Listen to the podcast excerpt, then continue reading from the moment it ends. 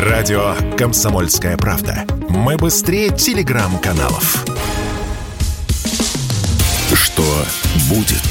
Честный взгляд на 23 декабря. За происходящим наблюдают Игорь Виттель и Иван Панкин. Иван Панкин, Игорь Виттель. Всех, кто присоединился, приветствуем. Напоминаем, что на канале Радио «Комсомольская правда» в YouTube идет прямая трансляция. Называется «Эфир Путин. Наша цель – закончить эту войну». Мы, мы можем говорить слово «война», и нам за это ничего не будет, потому что мы цитируем Путина. Не только спецоперации «Единый сыт русский народ», как говорится, но и войной тоже. Идем дальше. Мы вообще в этом эфире сосредоточены на нашей армии. Путин, среди прочего, высказался по теме беспилотников и сказал он следующее. Обеспечить армию дронами. Тут же сразу возникает вопрос, получится ли. Этот вопрос мы адресуем к Алексею Чедаеву, политологу, автору телеграм-канала Чедаев, который на протяжении последнего года плотно погружается в тему беспилотников особенно, да и в тему нашей армии. Вот с ним поговорим. Алексей Викторович, здрасте. Да, приветствую. Вы знаете, мы с Виттелем парни простые и по простоте своей наивные. Нам кажется, что вот если Путин приказал обеспечить армию дронами, значит, прям вот все, наша армия из дронов-то и будет состоять из одних. Но насколько это быстро реализуемый процесс, скажите, пожалуйста? Или это просто сказано, и когда-нибудь, через год-два, только дрон-то в армии и появится? Насколько эта перспектива близка к нам, к дню сегодняшнему, скажем так? Ну, армия все-таки, давайте, состоит не из дронов, а из людей. Э, вот, да, и воюют люди. Воюют, просто воюют вопрос чем. Да, э, вот, то есть это вопрос э, той техники, которая, которая есть на вооружении, и что гораздо важнее, которой армия умеет пользоваться.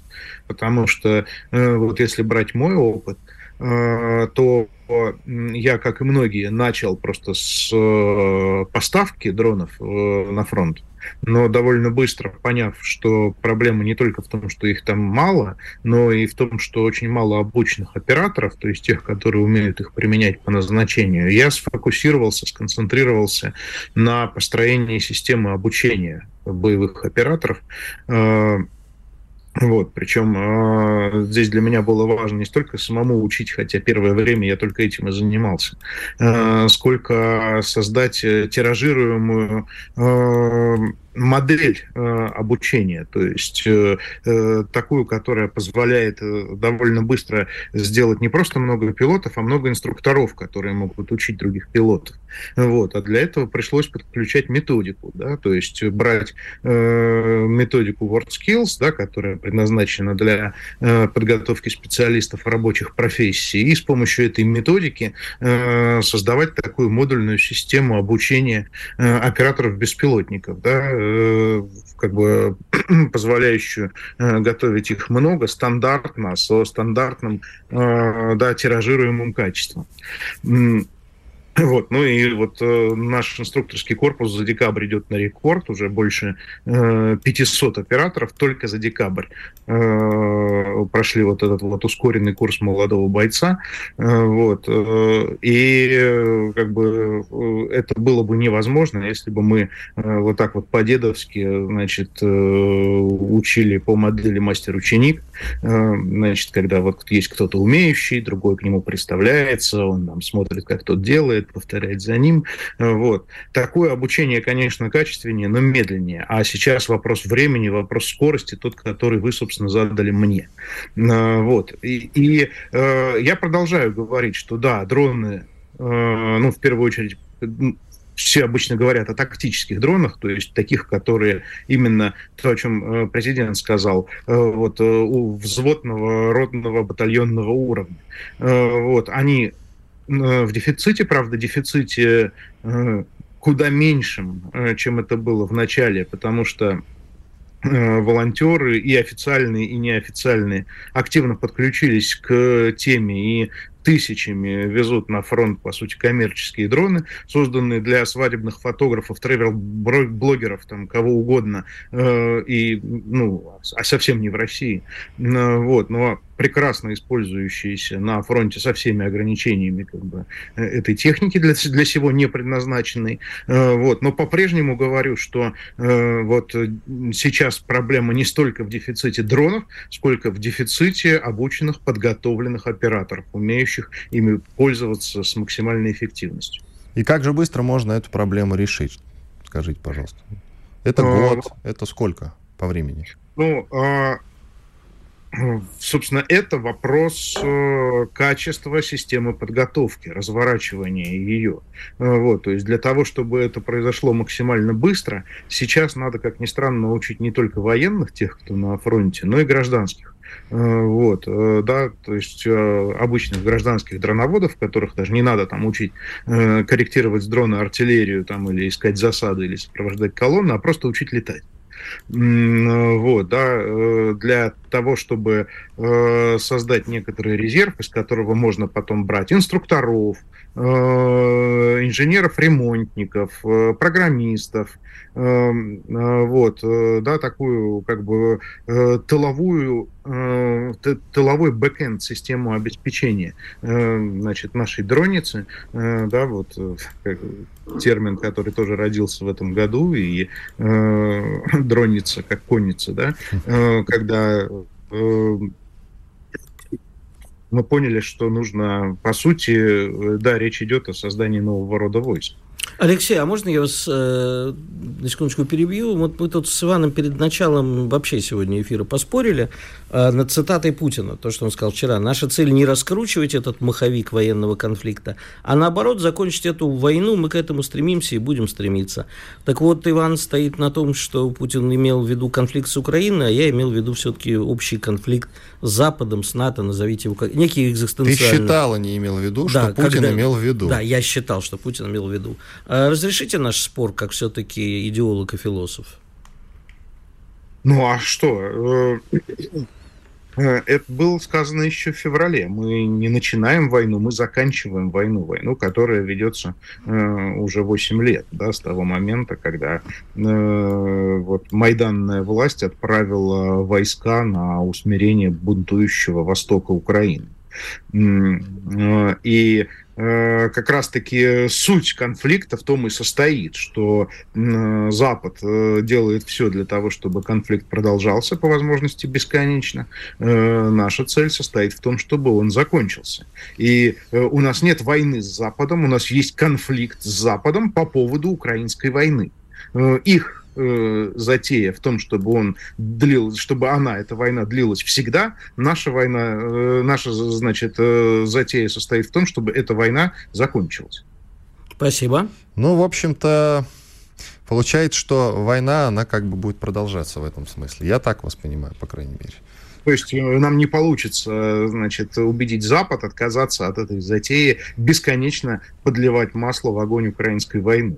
Ну, ну вы так считаете. Ну, э, я думаю, что как раз э, это реалистичная задача, просто намного э, более сложная и не быстрая, чем поначалу казалось. А у вас прогноз есть? Не быстро разрешимая, но все-таки насколько быстрая? Через год, два, три, четыре, пять, может быть? Когда, когда наступит мир опять? Я не хочу на, на кофейной гуще здесь э, гадать, это вот э, абсолютно такое э, вредное занятие. Э, вот. Ну, если, если не, не прогноз, а расклад давать, да, э, пожалуйста. то, то расклад такой, э, да, ведь э, обе стороны в той или иной форме изъявили желание договариваться, но при этом каждая из сторон считает для себя необходимым договариваться именно на своих условиях. В этом смысле противостояние длится до момента, пока одна из сторон окажется не в состоянии продолжать войну. И их идея состоит в том, что это должны быть мы, наша идея состоит в том, что это должны быть они. Э, вот. Но под они э, мы имеем в виду именно Украину. Вот. Ну и, собственно, логика и стратегия, в том числе ударов по инфраструктуре, она об этом, привести Украину в состояние, когда даже несмотря на всю западную помощь, она будет не в состоянии продолжать войну. И еще хочется вас спросить про предложение Сергея Шойгу увеличить возраст призыва граждан в армию с 18 до 21 года, а предельно повысить до 30 лет. Я что думаю, грядет какая-то реформа армии на фоне вообще последних заявлений относительно армии или нет? Как вы считаете? Ну, Назрела э, мы... ли она, реформа армии? Мой последний пост в моем канале, в общем-то, про то, что армия в России это больше, чем армия, это государство порождающий институт. То есть в России вообще сложно что-то поменять, как известно, за два года меняется все, а за сто лет ничего. Но каждый раз, когда поменять что-то удавалось, э, это были изменения, начавшиеся с армии. Хочешь построить новую страну, начни со строительства новой армии. Это понимали все русские цари и все русские вожди э, вот, за всю ее историю. Ну, то есть э, э, Петровская Россия начиналась с армии, Россия, э, собственно, Грозного начиналась с армии, да, э, Советский Союз э, стал э, самим собой только после победы в Великой Отечественной. Э, вот. И наоборот, именно недееспособность армии, ее не, неспособность побеждать даже в пограничных периферийных войнах стала, становилась причиной развала страны. Смута началась с поражения в Ливонской, э, революция началась с поражения в Японской, перестройка началась с поражения в Афганской. У нас 20 секунд просто, Алексей Викторович. Не успеваем уже, наверное, закончить мысль. Но в целом понятно все. Спасибо большое. Что я все сказал. Да. Э, вот. Э, хочешь построить новую страну, строй новую армию. Все, спасибо большое. Алексей, спасибо. Алексей Чудаев, политолог, автор телеграм-канала Чудаев. Подписывайтесь, а мы уходим на перерыв. Через две минуты продолжим. Оставайтесь с нами на радио «Комсомольская правда». Радио «Комсомольская правда». Только проверенная информация. Что будет? Честный взгляд на 23 декабря. За происходящим наблюдают Игорь Виттель и Иван Панкин. Иван Панкин и Игорь Виттель. Что будет с экономикой? Сейчас будем обсуждать. Подключим через минутку. Подключим к нашему разговору Михаила Делягина, доктора экономических наук, заместителя председателя Комитета Госдумы по экономической политике. Но сначала слово Игорю Виттелю. Я даже Его не... там опять кто-то обидел в комментариях. Нет, никто не обидел. Наоборот, наш постоянный слушатель-адвокат вот написал мне э, такое да, по поводу патриотизма. И мне кажется, самое точное определение, я с ним согласен, что поскольку патриотизм это происходит от французского слова «родина», именно любовь к родине является началом, а его наполнение у каждого свое в силу воспитания и интеллекта.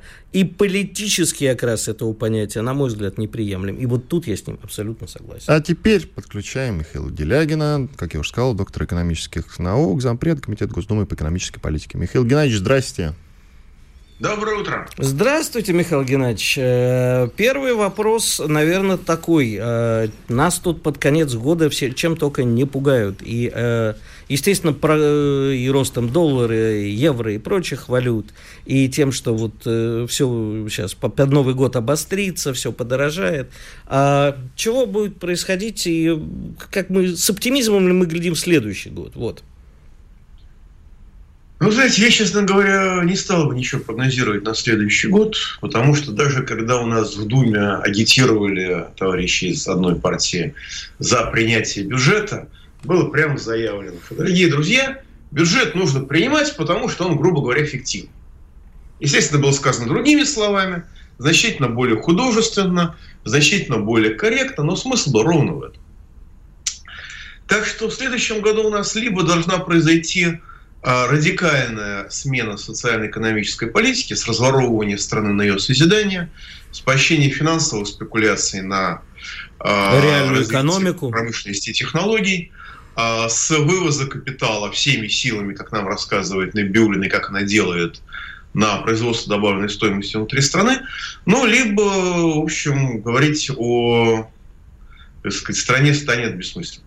Хорошо, а точнее плохо, безусловно. Но вот несколько цитат из президента. и они меня, честно говоря, смущают. Не знаю, как вас. Предрекаемый обвал экономики не состоялся, хотя снижение есть. Инфляция в этом году будет побольше 12, но это лучше, чем в других странах, в том числе в G20.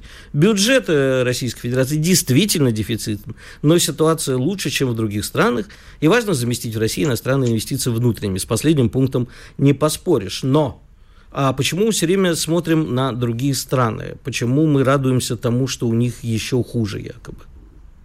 Ну, это единственный способ э, рассказать всем, что, у нас, что людям, что они живут не так плохо, как могли бы. Это святая правда. Но люди не знают, как они могли бы. Они знают, как они жили 10 лет назад. И вот здесь уже все достаточно скверно. Что касается разговора о том, что нужно заместить иностранные инвестиции внутренними, но это хорошо, я это слышу уже, наверное, четверть века, но вот только что в Думе а, приняли закон о том, что нужно привлекать внешние исламские инвестиции, потому что, так сказать, на внутренней надежды уже нет никаких, судя по всему. Я не очень понял. На самом деле, по-моему, там просто речь шла разрешить в ряде регионов России, которым население является преимущественно верующими, ну, мусульманами, а, разрешить исламский банкинг. Может, я что-то Вы знаете, разрешить – это одно дело. А я бы предпочел, на самом деле, что в Москве разрешили исламский банкинг, потому что, ну, как бы, в Москве мусульман-то уж точно будет побольше, чем в каком-нибудь Дагестане. Да, чтобы разрешили, скажем, в Калининградской области немецкий банкинг, а как в Турции, э, как расцветет Крым при турецком банкинге, или там Курильские острова при японском, я уж даже боюсь себе даже вообразить. Но э, смысл-то в чем? Что есть государство, организация исламского сотрудничества, и они готовы привести, завести сюда инвестиции. И ради этих инвестиций можно как бы идти на все, Понятно же, что э, как бы теперь для того, чтобы развивать свой какой-нибудь проект, нужно будет принять услам и переехать в один из четырех регионов. Если, если будет сделано так, как это принято в первом чтении.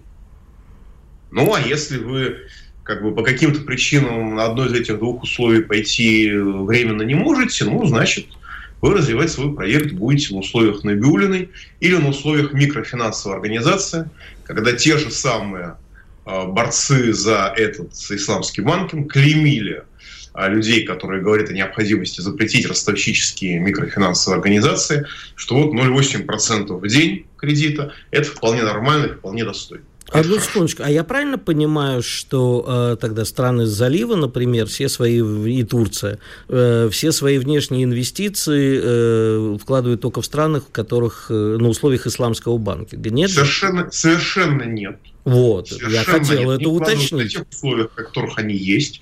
Но когда я хочу продвигать а, конкретную религию, то вот тут я начинаю, причем не, не только конкретную религию, но и конкретные течения внутри этой религии, характерные, скажем, для арабских монархий Персидского залива. Мы с ними очень неплохо сталкивались на Северном Кавказе а, в 90-е годы и в начале нулевых годов. И когда, скажем, в Татарстане в 90-е годы тоже очень сильно обсуждался вопрос исламского банкинга, то тогда его, так сказать, немножко приглушили, исходя из интересов инстинкта самосохранения. Потому что а на этой волне приходят капиталы вполне определенной идеологической направленности. Не религиозной, а именно идеологической. Ну и кроме того, я напомню, что значит там в этом документе перечислены конкретные условия, так сказать, которые теперь разрешены. Так вот, эти условия в России не запрещены. Они несколько осложнены, я согласен, но они напрямую не запрещаются. А у меня тогда другой вопрос. А нам вообще нужны э, внешние инвестиции? Мы же все э, годы, там, с начала двух, 2000-х, говорили постоянно, нам нужно привлекать инвестиции, надо привлекать инвестиции, надо привлекать инвестиции. Они нам вообще нужны или нет? И что мешает развивать внутренние? Нет, нам нужны инвестиции, просто нужно понимать, что внешние инвестиции приходят только в ту страну, где поощряются собственные инвестиции. Хорошо. Собственно. Тогда следующий вопрос. А, вернемся к первому тезису Путина. Предрекаемый обвал экономики не состоялся, хотя снижение есть. Я на медне говорил с известной э, предпринимательницей Ольгой Усковой, которая, я говорю, слушай, а что же мы с тобой в начале года говорили о мобилизационной экономике, она не случилась. А потому что все не так плохо. А, то есть, как бы те вызовы, которые стоят перед страной, те проблемы не решены, но никто их не хочет решать, потому что считают, что не назрело для мобилизационной экономики время, и мы и так как-нибудь протянем. Ну, все не так плохо, как и говорит Путин. Ну, знаете, э, под мобилизационной экономикой каждый понимает свое. Но вообще-то говоря, мобилизационная экономика – это переход от воровства к развитию. Допустим. Для этого перехода жить плохо не надо. Да?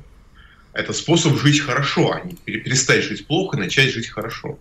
Но действительно, для людей, которые ассоциируют себя со спекулянтами, это конец света. И в этой, в этой ситуации я их хорошо понимаю. В свое время Андрей Рымович Белоусов, не так давно, в этом по году, значит, объясняя, как будет развиваться Россия дальше, правда, он это объяснял до начала специальной военной операции, по-моему, он говорил, что у нас есть несколько вариантов. Есть вариант мобилизационной экономики. Нет, до, начала частичной мобилизации мы говорим. А у нас есть вариант мобилизационной экономики, но, понимаете, мобилизационная экономика требует от чиновников ответственности. Поэтому чиновники на нее не пойдут. Вот, вот это научный подход к теме. Мобилизационная экономика – это ответственность чиновников. Поэтому чиновники на нее не идут. Не потому, что все хорошо. 12% инфляции, ну чуть побольше 12, о которой говорит президент. А, это, во-первых, верите ли вы в эту цифру? Я сейчас не, не, не доверие президенту о том, что какие цифры ему показывают. А, и а, примерно прогноз на следующий год. И также вопрос. А мы можем как-то, да, с одной стороны, таргетировать инфляцию, как это любит наш Центробанк, а с другой стороны, все-таки, не, не выпуская ее за какие-то разумные рамки, вкладываться в развитие страны, в инфраструктурные проекты, в развитие страны, как вы говорите? Значит, инвестиции, в том числе бюджетные инвестиции, на инфляцию не оказывают никакого влияния. У нас рост бюджетных инвестиций из федерального бюджета в этом году, по некоторым оценкам, в некоторые месяцы, составил 45%. А при этом инфляция в это время снижалась и официально, и реально. Что касается конкретных показателей, ну, я был бы счастлив посетить э, те магазины, которые посещают люди, которые эту статистику президенту рисуют. Но он в нее, безусловно, верит. Как, наверное, и в другую статистику. Но здесь дело, опять-таки, здесь дело не в уровне инфляции в процентах. Здесь дело в состоянии людей, которые нами управляют. Когда первый зампред Банка России на голубом глазу нам рассказывает, что чем выше объем производства товаров, тем выше инфляция, да? ну, это вот, вот такие... Вы имеете в виду Ксению Юдаеву? Ксению Юдаеву, да. Угу. Да. Это человек, понимаете, он, он э, не сумасшедший, он не в психушке, он не в высшей школе экономики преподает. Да? Он руководит Банком России. Да, у нее там не очень широкие полномочия, но, тем не менее, это первый заместитель председателя Банка России, который действительно верит в то, что она говорит. Она же нам не лжет. Она же нам говорит то, что она действительно считает. Потому что любой ценой стоит задача не допустить развития России. В том числе путем выдвижения откровенно бредовых тезисов. А это вредительство? Так, или... так, так, так, да. так, так. У нас 30 секунд. Давайте сейчас сделаем небольшой перерыв. После этого да, давайте продолжим. сделаем. А это, на новый вопрос пошел уже Михаил Да, ну просто я подскакиваю на стуле же от э, заявлений Михаила Геннадьевича, хотя я абсолютно с ними согласен. Мы сейчас продолжим э, с Михаилом Геннадьевичем после большого перерыва, э, после полезной рекламы, хороших новостей мы продолжим наш эфир. Пока пообщаемся с нашими слушателями и зрителями, которые смотрят прямую трансляцию в YouTube на канале Радио «Комсомольская правда». Все, уходим на перерыв. Радио «Комсомольская правда». Никаких фейков, только правда. Что будет? Честный взгляд на 23 декабря. За происходящим наблюдают Игорь Виттель и Иван Панкин. Снова здравствуйте, друзья. Иван Панкин, Игорь Виттель и Михаил Делягин, доктор экономических наук, зампред Комитет Госдумы по экономической политике. Ну что ж, продолжаем, Михаил Геннадьевич. А, я не успел вас спросить, э, поскольку время вышло, но теперь по новой пойдем. А, собственно, вы считаете, что это вредительство, искренние заблуждения, это что? И... Ну, понимаете, э, для людей умных это, безусловно, вредительство. Хотя многие э, люди просто имеют другую идентичность и просто служат, ну, как бы работают в России как в колонии, служа метрополии, ассоциируя себя с метрополией, я так их понимаю. Но для людей э, типа интеллектуального уровня Юдаевой интеллектуального уровня Набиулины, это, безусловно, искренняя вера. Безусловно, искренняя вера. Потому что, ну, как бы там с интеллектом все очень понятно, очень прозрачно. И всерьез обсуждать, что эти люди способны на какие-то сложные интеллектуальные построения, типа того, что я вот управляю Россией, но себя ассоциирую с другой страной хочу, чтобы Россия была похуже, это, это, это не про них они на, на, на Ну, хватит девушек уже да. Михаил Геннадьевич, тогда вот растолкуйте мне, простому русскому человеку, а почему тогда та же Набиулина так давно сидит э, главой Центробанка, и Путин ей доверяет? Она сколько, 10 лет? Я сколько, думаю, у нее сколько, просто сколько? декольте правильное, все. Ну, хватит, ну, Михаил Геннадьевич, ну что это Что? за рассуждение? Ну, это не глубина экспертизы для вас совершенно. Простите, это глубина государственного управления текущего. Но мы же еще не померли. Какие еще? А какие еще можно объяснить причины, когда человек, который, ну, скажем так, мало, мало что понимает в современной экономике, устраивает в 2014 году ручками валютную катастрофу и получает за это орден? А с другой стороны, Михаил Геннадьевич, то растолкуйте, почему еще не умерли? Вы вот с того самого года критикуете Центробанк, но мы до сих пор живы. Я помню, как вы мне в 2015 году говорили а, а про рубль, о покойнике либо хорошо, либо никак, прямая цитата. Но смотрите-ка, еще не померли, Знаете, повторюсь. далеко не все живы. У нас, скажем, в прошлом году количество э, умерших людей превысило, э, было максимальным со времен Великой Отечественной войны. Больше, чем в голод 47 года, больше, чем в 90-е годы, да? больше, чем в 2003 году. А у нас в прошлом году, естественно, убыль населения превысила миллион человек. Так что, понимаете, мы с вами живем в очень благополучном городе, куда сбегается вся Россия, вся страна сбегается в Москвабад, и не только вся Москва, вся, вся, и не только вся Россия сюда сбегается. А далеко не все люди живы, простите, пожалуйста. Москва-Бат и Ленинград. Михаил Геннадьевич, а ладно, вернемся к экономике э, конкретной. Это есть экономика, когда люди умирают в результате экономической политики. Я, я понимаю. Потому что я, уничтожаются рабочие места, и зарплата в 30 тысяч рублей до сих пор считается хорошей. А что у нас все-таки с потолком цен, о котором мы все время говорим, пользуясь случаем, спрошу, на нефть и на а, газ? на нефть и газ? Да, как мы будем Ну, жить может- дальше с таким потолком и будем ли? Ну, во-первых, потолок такой не будет. Потолок- Как бы э, подобного рода административные ограничения сначала вводятся на- в тестовом режиме на очень комфортном уровне. Они вводятся, так сказать, административные ограничения вводятся на таком уровне, когда они заведомо никому не мешают или мало кому мешают, чтобы отработать механизм.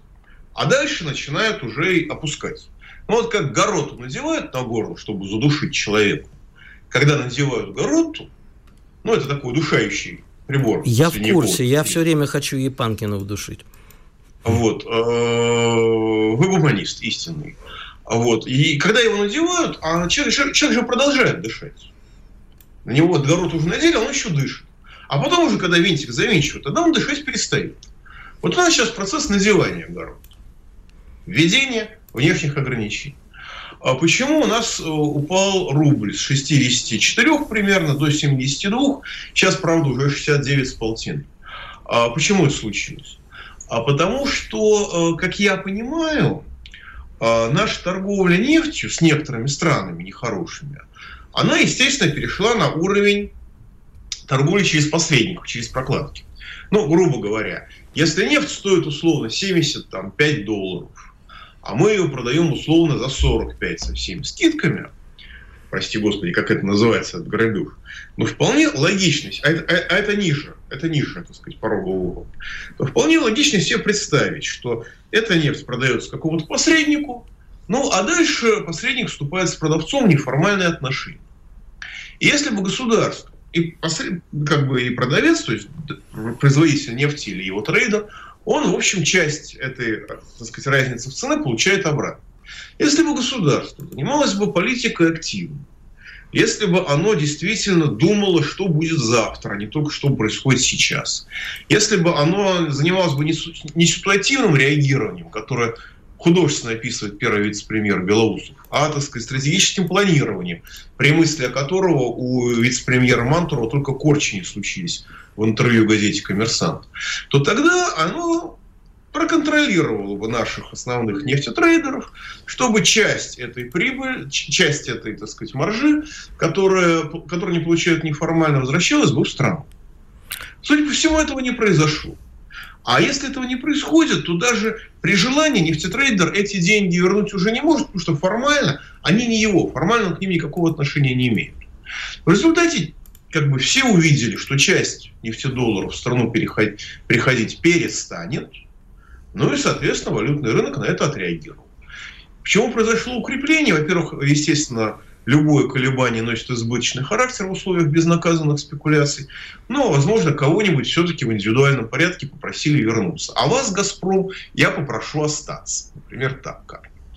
А вот у меня такой тогда вопрос, поскольку мой друг Панкин страшно любит вопросы, а что от этого простому русскому человеку? Обожаю просто, да. То, э, как простой русский человек как бы вот нам объяснить простому русскому человеку, что там, где доля импорта составляет аж 80% местами, то любые колебания валют непосредственно отражаются на кармане русского человека простого, ежели не в магазине, где растет цена на продукты, то другими косвенными способами. Ну, вот, например, производится в Москве электромобиль «Москвич». Ой. Как утверждают С ноги сразу вы, Михаил Геннадьевич, с ноги и по он производится путем наклейки шильдика, шильдика на э, китайское изделие, производимое в Казахстане или там где-то еще.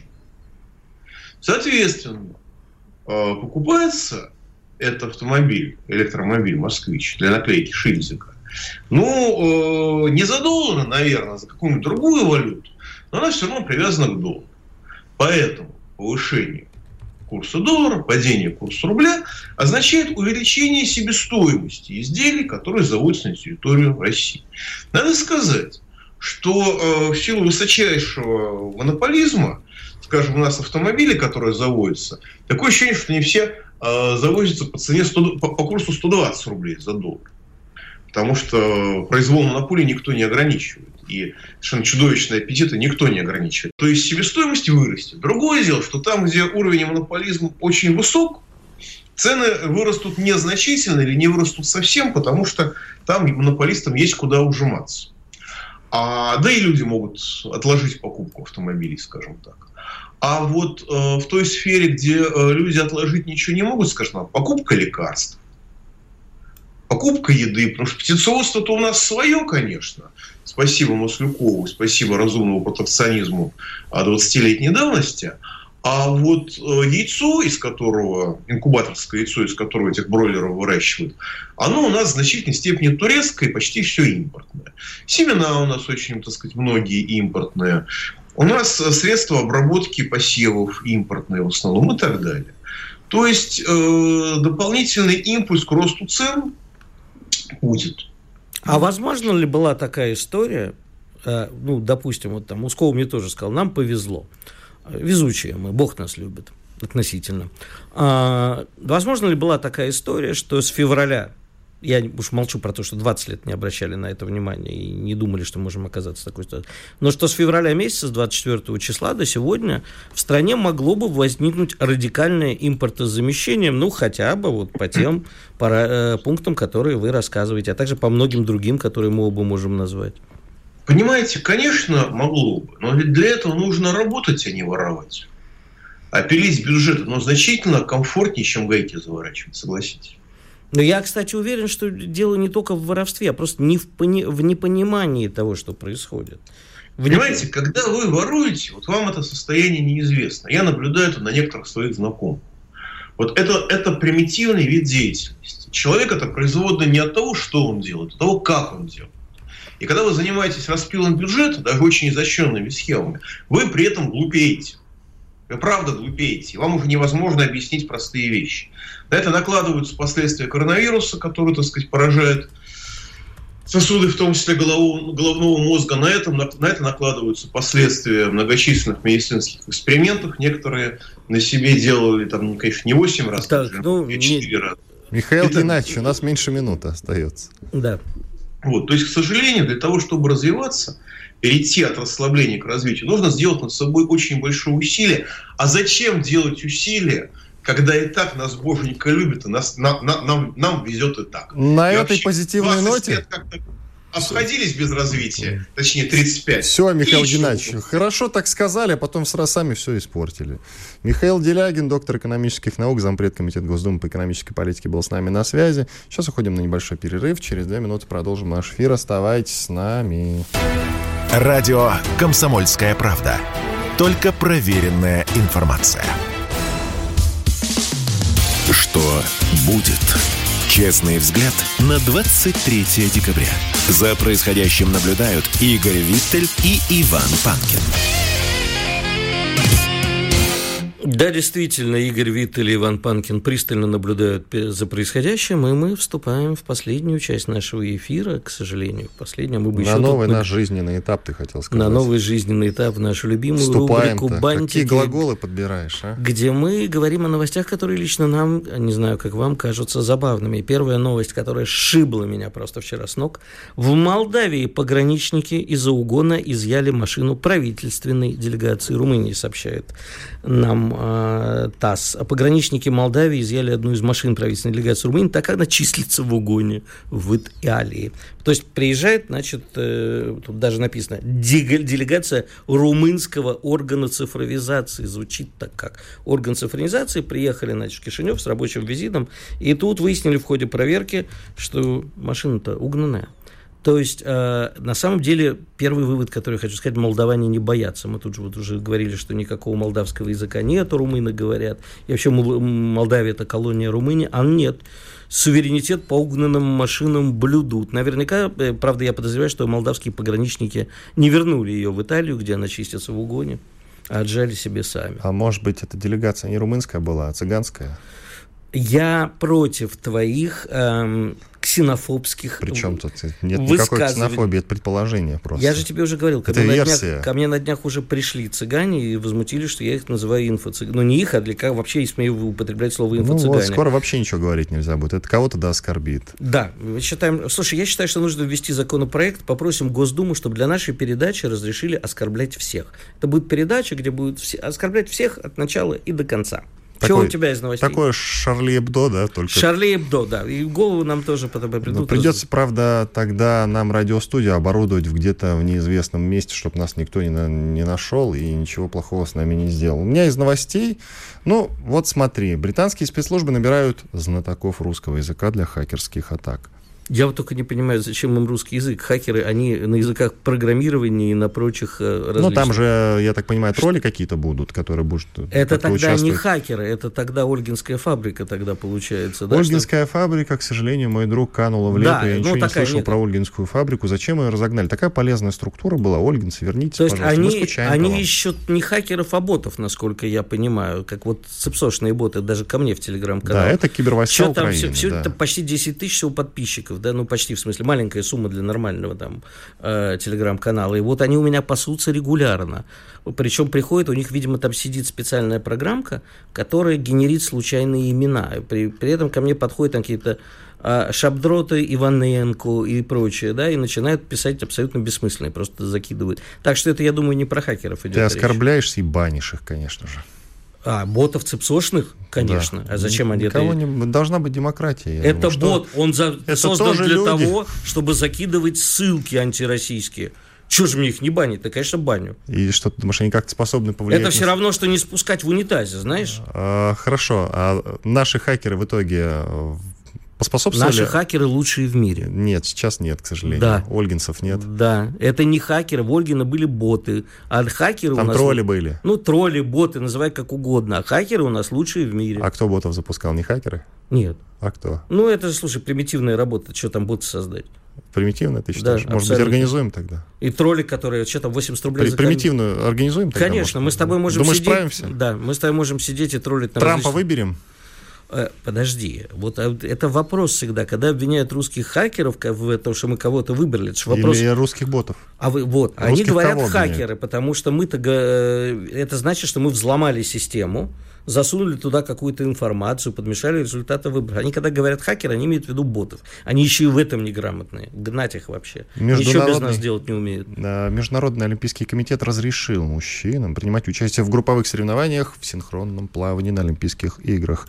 На сайте Международной Федерации плавания об этом сообщается. Ну что, мужчина... Возрадуемся. Мужчинка, а женщинам поплаваем. как же, как, а как же женщины? А сейчас вы женщинам разрешено принимать в участие в мужских соревнованиях уже в некоторых. А, вот, слава богу. Нет, есть э, женские виды спорта. Я считаю, что лучшие достижения российского спорта за очень многие годы и то, за что действительно всегда испытываешь гордость, и вся страна собирается к телевизору, по крайней мере, вся Москва, за всю страну не скажу, это российская сборная женская по керлингу. Вот это то, что заставляет гордиться страной. Тут мы смогли переиграть и родоначальниц спорта, и все. В Беларуси началось массовое производство ноутбуков. Там, ты знаешь, в этой новости есть еще слово, которое, ну, может, ты и не пропустил, но в некоторых новостях писал «отечественных ноутбуков». И тут я, понимаешь ли, завис, Иван Евгеньевич. Белорусский завод «Горизонт». Наш. Да, а вот там писано «отечественных ноутбуков». Это имеется, что это будут белорусские ноутбуки, это мы свои ноутбуки производим в Беларуси, надеюсь, не путем накле... наклеивания шильдика. Тут вообще очень много вопросов. А если мы производим свои ноутбуки в Беларуси, почему мы их в России производить не можем? Что, завод не можем ноутбуков построить? Ты знаешь, э, как модель называется? H-Book Mac 4. Ну, ну хорошо, во-первых, Mac. Во-первых, H это уже намек на Хьюлет Паккард, наверное. Вообще не разберешь. Это отечественная разработка, созданная на основе передового опыта и, передового опыта и технологий. Это современный компьютер, который по своему качеству и производительности сравним с именитыми брендами. Только несколько вопросов. Значит, комплектующие откуда взяты? А, я тебе скажу так. Я очень надеюсь, что это действительно отечественный комплекту... комплектующий, хотя не верю в это.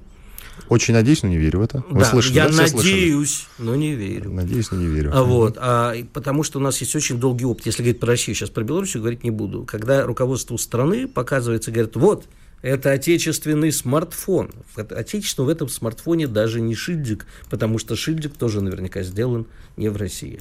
И вот эту туфту постоянно впаривали. За это время у нас могли построить свои разработки полного цикла, чтобы у нас на столе с тобой стоял полностью отечественный ноутбук, желательно работающий не на перфокартах, как это было в моей юности.